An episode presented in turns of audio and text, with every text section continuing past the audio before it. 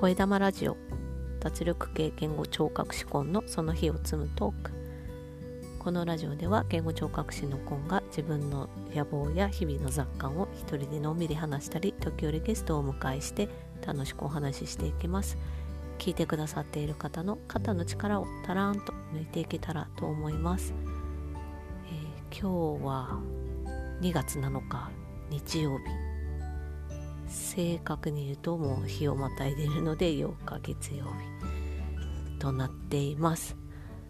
週末がもう終わろうとしてますけども前回の配信からちょっと時間が空いてしまいましてうんやりたいことあと開業の準備だったりとか音声配信そのものもこれからどうやっていこうかなとかいろいろ考えているとですねなんか落ち着いて話す時間がなかなか難しいなと思っておりました。あとですね子供が体調を崩し始めましてねやっぱり集団生活幼稚園が始まると仕方がないことなんですがうん難しいなと思いながら過ごしています。ね外もねマイナス10度の日中でもマイナス10度とかでもうほんとしんどいなと思いながら2月はねほんとしんどいです。そうそれでもねこの間ねえっ、と私の実家から桜餅が届けられまして、まあ、どっかで買ってきたやつなんですけど桜餅の香りってすごい春を感じるなと思うんですよねまだ。ね札幌は外が雪と氷しかないですけどそんな中でも春を感じられる瞬間が届けられてですねすごいあのほっこりしながら夫と一緒にあったかいお茶と入れながらいただいて季節を感じるこれぞ日本の良さだなと思いながらいただいておりました。はいそんなこんなでえっ、ー、としばらく喋んないと話が本当に下手になるなと思いながら今話してますけども。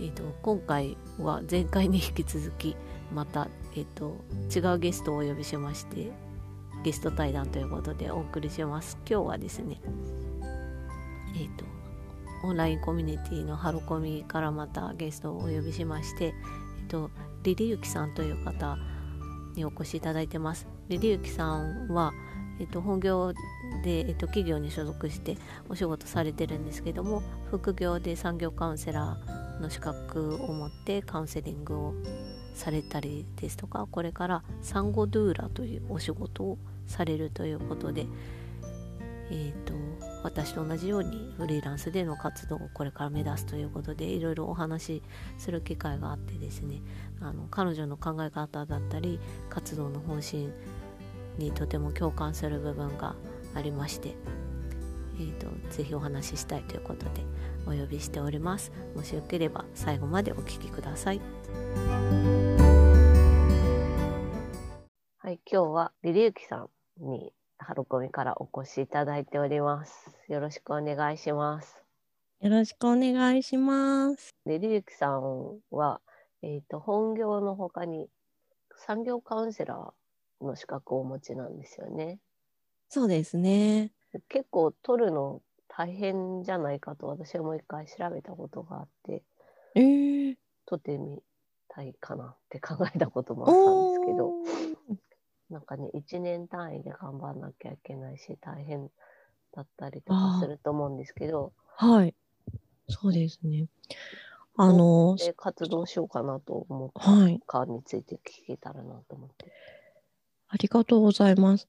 と副業で産業カウンセラーを始めた理由というのは、あのカウンセリングをちゃんと使えるようになりたかったっていうのが一番の理由で、うん、でその前にそもそもカウンセリングをなぜやろう、あのー、学び始めようと思ったかというと2つあってと1つは私人材系の本業会社に行ってるので、うんうん、あのキャリコンであるとか当時まだ国家資格じゃなくて、はい、はい、かキャリコンか産業くらいだったのかな？うんの講座うんうんはあの会社費用負担全額で受けられたので、そうでもともと産業カウンセラーって国家資格だったんですよ。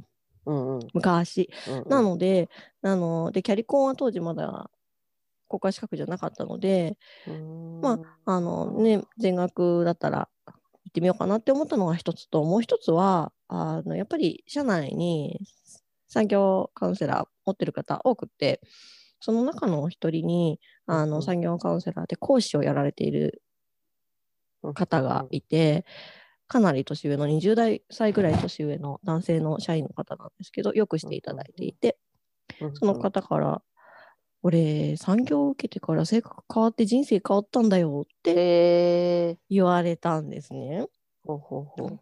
でそもそもその話になったきっかけがあの私そばで見ていてものすごいなんか生きがってるおじさんだったんですねその人ってもともと。へえ。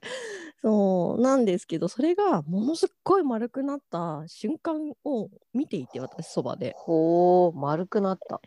うん、まあ丸くなったというかあのすごい自分の意見を主張するタイプだったのにあのいろんな人の話を聞き入れてあのすごいスムーズにコミュニケーションを取り始めたって失礼な言い方なんですけど、ななんかあのすごいあこの人変わったなって思った瞬間があって、うんうんうん。でなんであの時変わったんですかっていう質問をしたところからいや実は産業カウンセラー受けてねこれは人生変わったんだよって話になったんです。へーなるほど。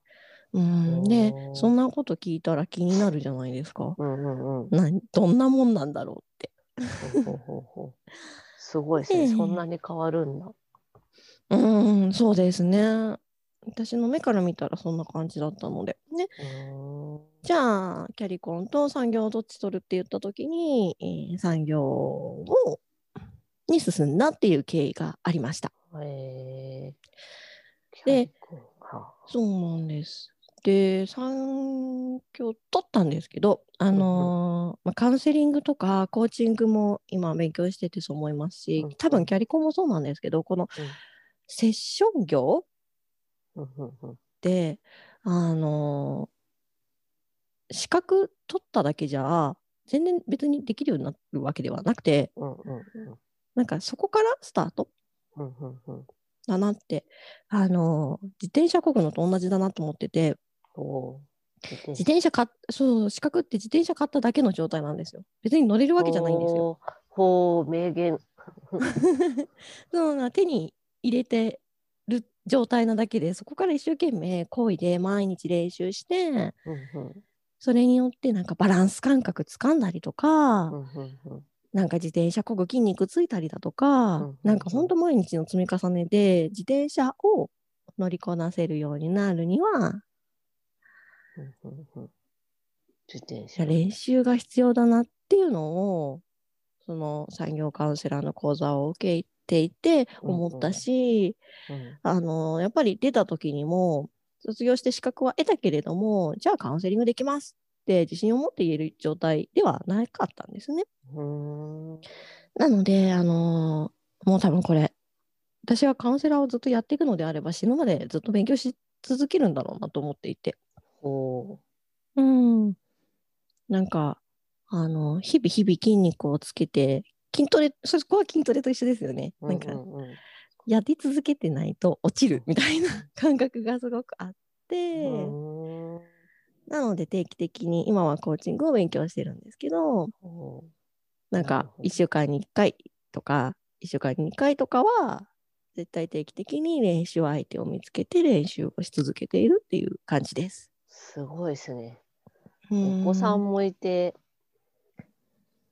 お仕事も本業もあって、さらにってなると、時間作るのがすごい大変だと思うんですけど、はい。それをどう、それ、それでもこう、毎、ちゃんとブラッシュアップしていこうっていうのが本当すごいなと思うんですけど、時間はどうやって作ってるんですか？私、夜5時以降は意識がないので、多分 器だけの人間なので。なので、朝5時半とかから、その相手を見つけてセッションの練習をしたりであるとか、ああ、すごい。うん、あとはあのその副業のカウンセリングは私今時短を取っているので、うんうんうんうん。でさらに在宅が多くなったりしているのであのその日は残業をせずにうん例えば、本当私は4時半から6時うん。の枠だけを取ってそこに予約が入ってきてくださった方にカウンセリングをしているっていうような感じです。朝から。すごい。いやーなんかなんとかでも時間を捻出している感じですかね。もうあとはもう本当に、あのー長時間必要な時は有給使ってます。ほー、有給。休んでない。うん。有給もお子さんの対応とか結構ななくなりそうですね。あのちっちゃい頃はそうだったんですけども、うんうん下も5歳になったので、ああ、そっか。うん、うんあのそんなに、まあ、体調崩さないし、崩す時ももちろんあるんですけど、うんうん。あのやっぱりそれは会社の制度ありがたいところで、まあ、在宅であれば子供見ながら仕事してていいよとか。ああのよし悪しですけどね、うんうん 集中できなかったりはするので、うんうんうん。っていうこともあったりするので、有給使わなくてもなんとか、有給余ったりとかはするので、それを使って時間を活用。そうですね。う、ん。あのーそう本当に筋力だと思うので、やらないとできなくなっちゃうし、すぐ。は あ、すごいな。いなるやほどね。でもし、そのさっきの資格取るだけは、ー、うん、自転車を持ってるだけっていうか、焦げるようにならないと意味がないっていうのは、すごいいい例えだなと思って。うーん、やっぱりなんか、私も資格持って仕事しないとできないけど、取っただけだったらうん。前に進まないっていうのはすごいよくわかる。うんね、なんかね、資格ってそういうもんですよ。でも、うん自転車なきゃ歩くより遠くには行けないしう、んうん。そうそういいですね。うん、乗りこなせればね、うんうん乗りこなせれば競技にもなるかもしれないし、サイクリングになるかもしれないし、なんか世界が広がるじゃないですか、資格って持ってると。確かに。めっちゃいい例えだな。へそうえ。なんか楽しいなと思って。へね、自転車仲間もできますしね。ー自転車仲間、確かに。自転車もいろんな種類ありますからね。そうそうそうそうそうそう、ママチャリ仲間もね、いっぱいいますしね。うん。なるほどね。そうそうなんです。そうか。そんなカウンセラーのお仕事というか、副はい業でされうん、つつ、ううんん、と新しいことにこれから挑戦しようっていうはい。お話を伺ってまして、それは何何でしたっけ？えっ、とですね、サンゴドゥーラという、またこれも実は資格にはなるんですけれども、資格というか、まあ、職業をこれから選択していこうと思っています。うーんサンゴ、サンゴドゥーラってなんか、私きっと雑誌かなんかで見たんだと思うんですけど、うんうん。具体的にどんなはい感じですかね？はい。えっ、と、産前産後のお母さんをメインに、まあ、あのお父さんもサポートする時もあるんですが、あの実際、基本はご自宅に行って、えーその産後の生活うん。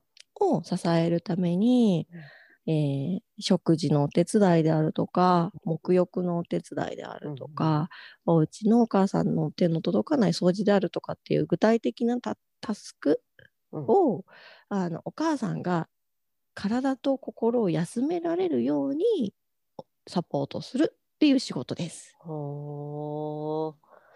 産後にね、体がほんとしんどいから、そのお手伝いっていうことですよね、お家での生活の。そうですね。やっぱり産後ってあの本当にホルモンバランスがあのコンさんきっとイベント出ていただいたので、うん。あのグラフを見ていただいたと思うんですけど、うん。女性ホルモンが本。当にそうなんです。崖から落ちるぐらいの。そうそうそうそう。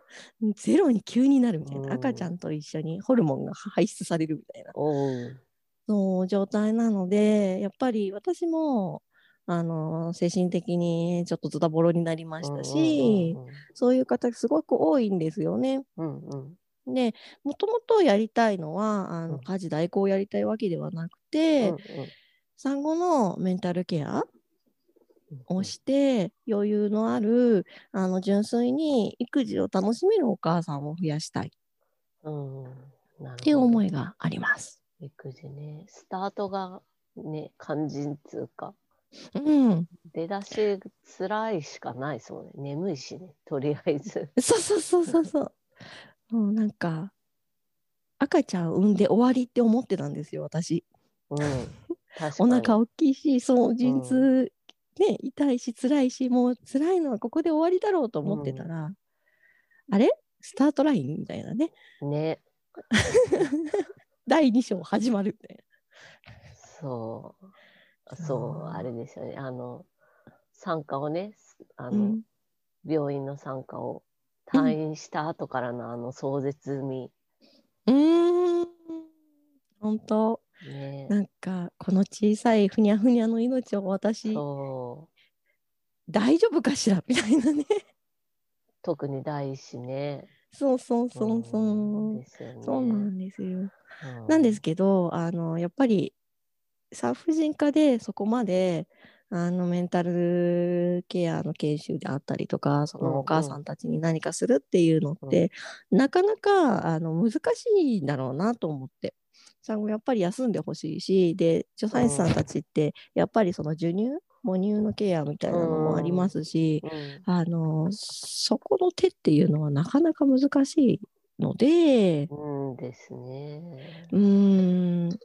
なのでその産後ドゥーラっていうようなあの人たちを家庭の中でうん。利用して、あのこれ完全トレードオフだなと思ってるんですけどその自分のやりたい時間とかっていうよりも、うん。まずはうん。心身の休息を確保するためにルーラを使う。うん、なるほど。うん。うん。どうね。どうしてもあれですよね。あのまあ、家事代行とかとはつながる話かもしれないけどお金が発生しちゃうから、そなんかね、う、うん。こう今一つ気持ちそうがなんです。みたいな、うん、あと家に人を入れるっていうそうそうそうそう。本の人は特に慣れてないから。うん、そう。それもスタートラインだと思うんですよね。私も実は、えっと、第二子ルーラがあることは知っていながら使わなかったんです。ほうほうほその代わり、えっと、ファミサポう。うん。を使って、で、ファミサポを家に呼んで、ルーラ代わりにしてたんですけど、うん、そうなんです。なんかあの、私が子供を、上の子とお風呂にゆっくり入りたいので、うん。下の子をお風呂に入れたら、パスみたいな。あーなで、その間、そうなんです。あの着替えとか、あの水分補給とか、で、ちょっと様子見ててもらうのは、はまあ、みさぽさんにしておいてもらって、その間、上の子とのデートタイムを楽しむお風呂で、みたいそれ素敵ですね。あうん。あ、それできてたら全然気持ち違っただろうなっていうのを思っな。て。うん。ね、なんかやっぱ一人にしかかけられないじゃないですか。本当ですよ。うん、こっちも一人だし、私うん人間だもの、みたいな。うん、一人相手でもしんどいもんな時々。そうそうそう、本当に、そうなんですよ。そうですね。なんか赤ちゃんっていると赤ちゃんのケアにすごいうん頭のリソース割かれちゃうじゃないですか。うん守ってあげなきゃみたいな。そうそう。うちも3歳近い差だけど、うん、なんか動けてるからいいやみたいなそう。のがあったりとかねう。ん。ね、なんかあの、すごい大きく見えるんですよね、上の子って、赤ちゃん生まれると。うん。うんうん。ね、で、に忙しいから自分でやってってできるよねって思っ思ちゃうし、うんそう、どうしても期待しちゃうんですけど、今から考えると、なんか酷だったなって。うん。ねえ。うーんそう、そういう私の反省もあるので、なるほどね。うなんかねえ、それこそ人に頼んではいけない感うん、うん、自分のことだからみたいな。自分が産んだからみたいなうん、気持ちがみんなやってるすしねって。そうそうそうん、う。ねあれですね。そのそういう使い方の実例みたいな。うん使い方って言ったら言葉悪いけど人あでもそうです、そうです。その時間の使い方のね、うんうん実例みたいのもっと聞けたらうんうん前向きになれるかもしれないですよね。今妊そうです娠してる人たねち。そうそう。そして、あの、さっきのスタートラインの話なんですけど、うんうんうん何でも初めてじゃないですか産後って。うん。うんなんでその時間の使い方だったり人に頼るっていうことのスタートラインだと思うんですよ。なるほどね。うん、なんでそこで多分人に頼れなかった人ってそのままきっと今も頼るのに勇気がいるし壁が厚いのは今も変わらない？はあ、なるほど。うん、なんか今も同じようにうん家に人を入れることに抵抗ないですか？めうんうん。心理的というよりあれですね、家が汚いっていう。でもそれですそれですドゥーラ入れる時もそうなんですよ。ああ、なるほど。でもドゥーラが来るからドゥーラさん来るから家きれいにするっていうと本末転倒だしああ、その考えね。そうか。そうだから頼る練習なんですよね産後って。ああ、ですね。うんそうか、スタート大事ですね。うーんそうそうなんかででも、なんかそこが違ったらもう少し楽だったかも今も楽かもってちょっと思いません？なんか多分全然違うと思う、私の人生。そうそうあそうなんですよ。なんか根本から変わりそう。最初からいてくれたら。そう産後って本当にパラダイムシフトになる時期だから自分の思考も世界も環境全然ねも。全然変わりますもんね。そうで夫婦関係もそこでもう一回我が家自分の家のスタートラインになるから、うん。うんその、まあ、親子ビルディング夫婦ビルディングであったりとか、うんそこからスタートだからうんうん。うんじゃあどうやって自分の家作っていくっていう話うん。のスタートラインにルーラがいると人に頼れるとうんうん。全然話変わってくるんじゃないかなってリソースが増えるなって。いや、本当ですよ。増え増えるし、頭もね、なんていうか、お願いできる分、うん。頭もちょっとすっきりできるっていうか。そうそう。うん。そうなんです。でも産後はうん。それこそ思考力がマザーブレインでしたっけね。なんかあの思考力が落ちちゃうのでどうしてもそのホルモンの関係もあって。うんいろんなこと決められないしうん。予防接種すぐ始まるし、うん、そうなんですよね。あのう新生児んは生後半年ぐらいまで何考えてたかわかんないね、そうそうそうそう。ね体すぐ大きくなるし。そう。で、ま、なんかね母乳がまずねうまく吸え吸ってくれないしみたいなところとね格闘じゃないですか。そう母乳しんどいから始まる、うん。あと寝れないでしょ。寝れないとまたそうそう。考えれないし。そうそうそうそう。うんなんかなんだろう私服をどうしたらいいのかっていうのはすごいなんかサイズどんどん変わってくるでしょ？最初の。でなんかほら短し短下着流しうんうんたみたいうんな、あの新生児期のやつの着せ方が分かんなくて最初。ああそうそうわかなんる。かどっちが上なんだとか なんかあれ足がうまくいかないとかでしょっちゅうおむつも替えてみたいな。うんうんなんかおむつも最初ね変え方がね、うん うまくいかなかったりね。でおむつ終わったら母乳で母乳終わったらまたおむつで そう その合間を見つけてお風呂に入れて自分ご飯食べる時間ないみたいな。そうまさにね。でも今思い出すと。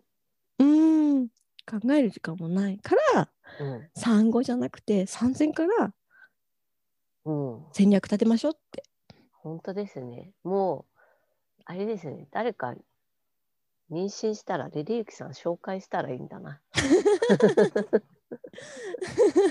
ねあのぜひぜひお待ちしてますね。それ大事だ、でも大事ですよね。妊娠した時から考えないと。これ経験しないとうん本当わかんないしね。そ産後のこそこ生活。そうなんです。それを初めての第一の妊娠のしてる妊婦さんにどうやって伝えるかっていうのは、あの、これから資格を、産後ドゥーラの資格を取る私の課題。そうですね。そこから、そこから始められるとね、いいですよね。うん。ね、あーなんかあの、怖がらせるのも嫌だし。うん、ねえ。うん。うんうんどうどうやって仕組みを作っていくかっていうところもなかなかそうですね。うん。そう。でも事実はちゃんと受け止めて、うんそれを分解してお伝えしていくってことはとても大事なのかなと思ってま。そうですすね。うん。で、それをご主人にもちゃんとう分かってもらう？うん。あれですよ、なんか、結婚したばっかり夫婦のコミュニティとかあればいいのにね。そんなのないか。あオン ラインとかにね。うん。婚婚活？なんかそういうとこで、うん。リリユキさんの話聞いたら、そうかってなるのかな？どうかな？産婦 産婦人科にリリユキさんの動画を置けばいいのか そうそう、なんかね、さあの資格を取った暁には産婦人科に行ってお話しようかなとは思ってますけど。な。ねえ、そそううできたらね。うーん。いいうーんねえそう、そうなんですよ。ねなんで、とうん、第一子前だけ？ど、特第二子、第三子も。ね逆にね、ね上がいるから。すごいからね。そうそうそうそう。双子育児とかね、ねあカオスですよね。カオスです。双子で大変そうな友達を見てましたが。うーん、そうなんです。なんで、本当になんか一人でも二人でも三人でも二人ね、双子でもうん、大変なんですよ。今ね頑張ってる、すでに頑張ってる。確かに。うん。うんだから全部一人でやろうとしなくていいと思ね頼れる。そう、あと、私は義理の母が結構うん手伝ってくれたけど、う。うん。でもなんか、た頼みに、自分の意見をかなり言える方だけど、言いにうん。くい、うん。なんか時間の都合とうかもさ、うん。なんか自分そうね。そうお風呂の時間に来てくださいとかをうん。義理の母に頼むのはちょっとハードルが高いけど、うん。うん。やっぱそこはねあの金額発生する分うん。そうそうそうそうパ。リッとね線引きもできて、うん逆にいいかもしそうそう。なんかあの、血縁関係者よりね、近くの他人の方がいい時って、育児には往々にしてありますよれない。ね。ねそうそう。ね そうやっぱそこはねちゃんとこう対価があるお仕事としてやってもらうっていう割なんていうの割り切りじゃないけどなんかそう、あるとね。あと、そうそう、義理のお母さんもそうなんですけど、実母が結構多くって。ああそうですよね。普通は 実母ですよね。あ、うんうん、あのでも義理のお母さんとそういう関係を築いていくってあのうちも仲いいんですけどすごい大事で、うん、うんそうですね。それも誰か頼れる人がいるかどうかなんですよ義理でも実母でもい何でもいいんですけどでもそのやっぱり母親っうんうん。て口出したくなるんですよねそうっすわ。自分の育児論みたいなのもあね出ちゃう。あと自分の記憶呼び戻してきますからね。そうそうそうそうでも実はあのここ10年で本当変わってきたしそうですよね。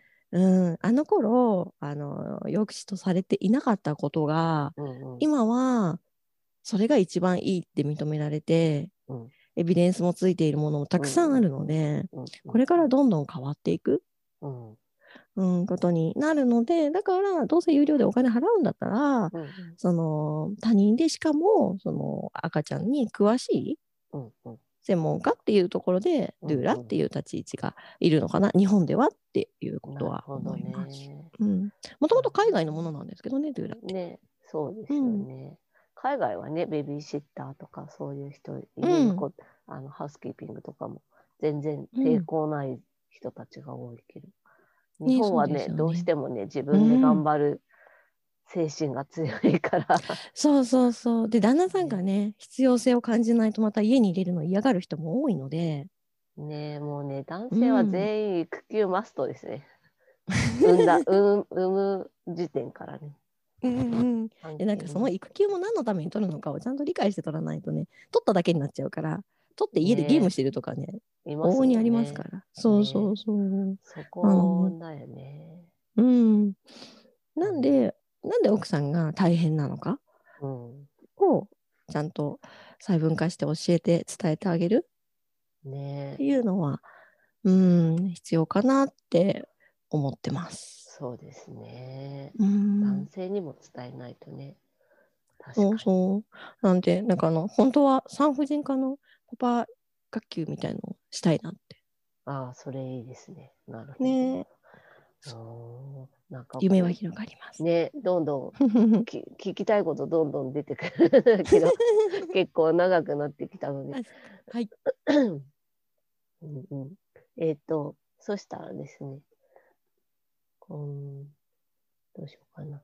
この、これから、ドゥーラっていうお仕事を始めていこうっていうことで、大事にしたいと思っていることを一言で言えたりしますか？すごい振り方。大事にしたい。私が大事にしたいこうと。ん、お仕事をしていく。今のお仕事と全然違うことうに、ん。産業カウンセラーとも似てるけど、ちょっと違うじゃないですか。サポあート。あ。サポートっていう意味では似てるけうん。ど。うんあの、時間って限られてるっていうことかな。うん。うん。特にその産後の時間、うん。その限られている時間をお母さんが堪能できるようにしたい。おーすごい。いいですね。確かにね。赤ちゃんすぐ大きくなりますからね。そううそう。んなんか新生児3ヶ月ってすごい神々しいじゃないですか。ね そう、私大好きなんですよ。すごいそこに熱があって。え。いや、でも本当、なんて言うんだろう。べ別格っていうかありますよね。生まれたての赤ちゃんのあの独も特のね、佇まい。なん、そうそうそう。首座ってくるとね、全然顔が変わってきたりするから。うん。人間になってきますよね。ねなんかね、そう、なんか地球の生物じゃないんです、まだ生まれた瞬間ってみたいな。ねもう、もう、確かに本当に。その最初の3ヶ月を楽しめたらね、すごいうん。かけがえのないうん、時間になると思そうなんですよね。なんで、その3ヶ月はビクビク、う。ね、ドキドキ過ごすんじゃなくて、うんうんなんか、あ、我が子かわいいって思えるお母さんが増えたらうん幸せじゃないって思ってます。本当ですね。それはすすごい素敵な世界になると思います。はい。なるほど、すごいな。リリユキさんのこれからの活動をめちゃくちゃ応援したいし、私も発達の仕事もいつかどどんな時にできるかうんまだ見通しはないけど、うんいつかね、ぜひぜできるようにひ。なったらお願いしたいです。あの、なんていうか、産後の大変さのレクチャーとか、あだからーだから頼った方がいいんだよっていうようなうん、お話とか、すごいリリックさんうんお話わかりやすいんで、やってもらえたらいいなってありがとうございま。ますす。ただの妄想だけど、今の時点では。はい。はい。そんなこんなで。嬉しいです。はい。お話もっと伺いたいんですけど、ちょっとそろそろ締めの方向に入っていこうかなと思って、はいえっと、毎回ですね、最後に私が逆質問なんて言うんだろう、これ。な感じなんですけど、えっ、と、私の仕事である言語聴覚士ってあまり会うことないと思うんですけど、はい。なんか聞いてみたいことがあれば、お願いしたいなと思いまして。はい。あのー私、こうやって今すごい話し方に気をつけながらお話ししてるんですけど、ほうほ普段は、なんていうんですかね。ペラペラペラっと、くちゃくちゃくちゃっと喋るんですね。で、会社で滑舌が悪いって言われることがあって、聞き取れないというか、で、私自身も実は、うん聞き間違いをすることとかが多くって、ほそうなんですよ。滑舌、ーよくおしゃべりしたいと思っているんですけど、うんうん何かコツはありますか？おーなるほど。それって相手によって変わったりしますか？えっ、と、そう言ってくれる人は一人ですけど、思ってる人は他にもいるかもしれない。うーんと、なんていうんだろう。例えば家族と話すときとか、会社の人と話すときとか、あと、まあカウンセリングもされてるので、そうはい。その時の対象者っていうか、クライアントの方とお話しするときと、なんかはい。自分の中で印象変わったりしますか、ああ、えっ、と、私が話す分には、やっぱりお仕事でお話しするときは、今みたいに気をつけてお話しして、できるだけうんうん気分を落ち着けて、ゆっくり話すようにしてます。ですが、こう私自身が興奮してきたときとか、家族に話しかけるときは、やっぱり家族にも主人にも言われますね。え、今何言ったの？みたいな。なるほど。家族だと出てくるか、出てくるっていうか。うんうんうんうんうんなるほど。うー。んそう子供が言ってることを聞き間違えたりとかします。なんだろなんかいつもリリーキさんとお話ししてるとこういう感じだからすごい落ち着いてて 全くイメージが。聞き返されるっていうことのイメージがつきにくいけど。ああー多分あれですよね。言葉がすごくたくさん浮かぶ方だと思うのでいっぱい考えてるし、いつも。あ。うーん。着想持ちなので。私もね着想持ちなのに全然言葉出てこないですけどどうしたらいいんだろうもう相続なんでうんそうなんです。頭がね、先行っちゃう。頭が先に行くね。そう。きっとなんかこう、その、頭で浮かんだことから口に出てくるまでのスピードがすごい速いんでしょうね。うん、私はそこがすごい遅いので、言葉が出てこないんだけど、なかなか。うーん。こうパッと思ったらもうパッて出てくるっていうのをずっとされてきてるんあだと思うんですよ。あ。ああ。私は早くしないと早くできない。逆に。うーん。うんあーでもなんかあのかん考えて確かにすぐ言っちゃうから言わなきゃよかったって思うことは多々。まあでもね、家族相手とかだったら、家族とか気心知れてる人とかうん。うん。で、だったら、まあね、そうですね。一番はね、自覚だと思います。自分がそうだって。で、そこは今できてるので、うんうん。その次のステップ。うん、そう、どうやって、どうやったらいいかな、そうか。うん、紙に書くような感じで話してみるとか、やっぱ気をつけるってことなんですかね。ああ、そうかそうか。うん、スイッチですね。ね。イメージを持ってみるみたいな？自分が話す時の。うーん。なんかタイプする方がきっと頭の速度に追いつきそうだから。あ自分が今から話すっていう時に言葉がタイプしながら出てくるみたいなイメージを持つようにしてみたらどうかなっていう思いついたんですけど。確かに。私、うんそれ、音声配信、私できないと思ってるのはきっとそこだと思うんですよね。なんで、なんか、まだ、その、全然慣れてないですけど、ノート書くのも、あの、話しながら考えると、あっちこっち飛んじゃうけど、うん、うんテキストだとね、順番バラバラでも書けるじゃないですか。確かに。うん、確かにそうかもしれない。うん、ちょっと気をつけてみます。あの、子供に語るときは。とか音声入力とか？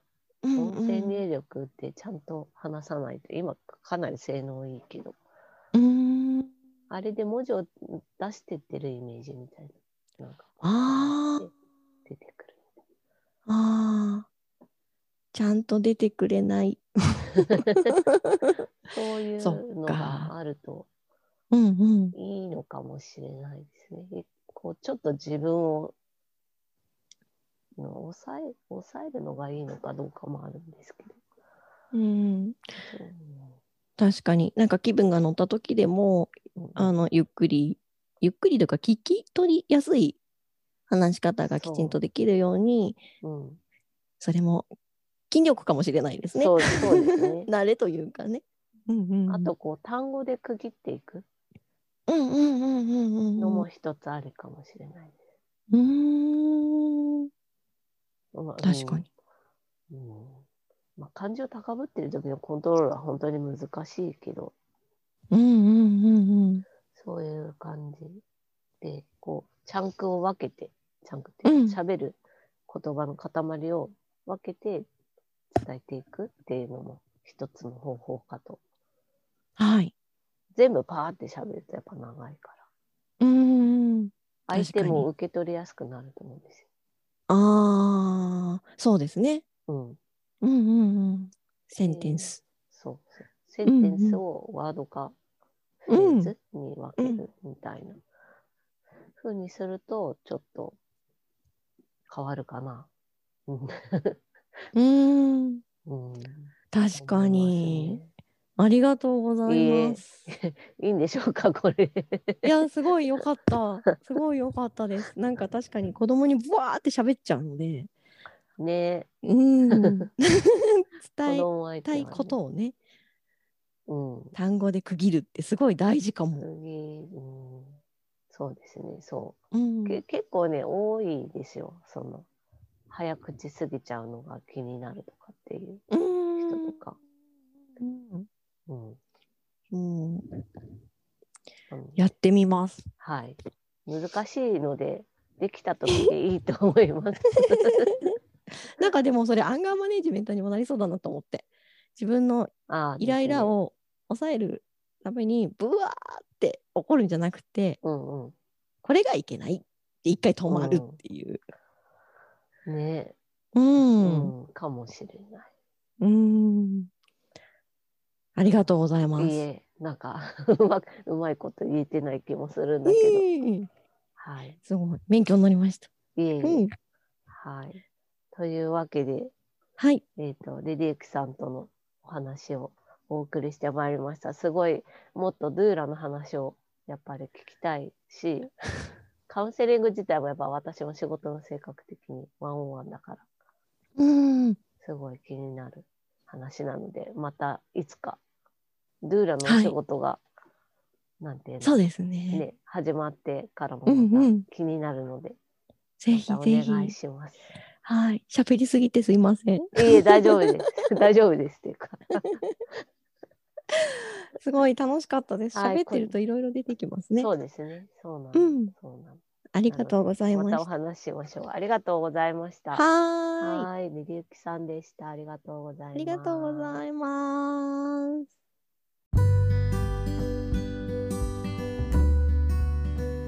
はい。というわけで、りりゆきさんとの対談をお送りしました。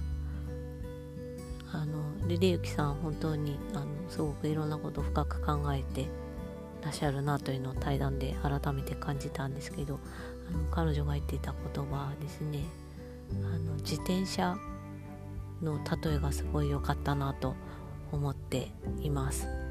資格を取るのは自転車を買う持ってるのと同じで焦げるようにならなければ、意味がないっていうようなお話があったかと思うんですけど本当にその通りだなと思ってそれを使うどうやって使うかどんなものを使うかどうやってやっていきたいのかとかっていうのを考えるのにすごくいい例えだったなと思ってちょっとあの自分の手帳に後で書いていこうかなと思います。はいね、そしてあのご自身の経験から赤ちゃんを産んだばかりの女性をサポートすることによって育児を楽しんでいけるようにしていきたいというそういうサポートの気持ちもすごく共感するしあのリリユキさんのその人を支えたいっていう気持ちが本当に素敵だなと思うのであのこれからねあの資格取るためにお勉強されると思うんですけどその後どんどん活躍されてほしいなと心の底から思っています。というわけで今日はこの辺で明日もちゃんと録音するようにします。それではまた。カフェディエム。チャオ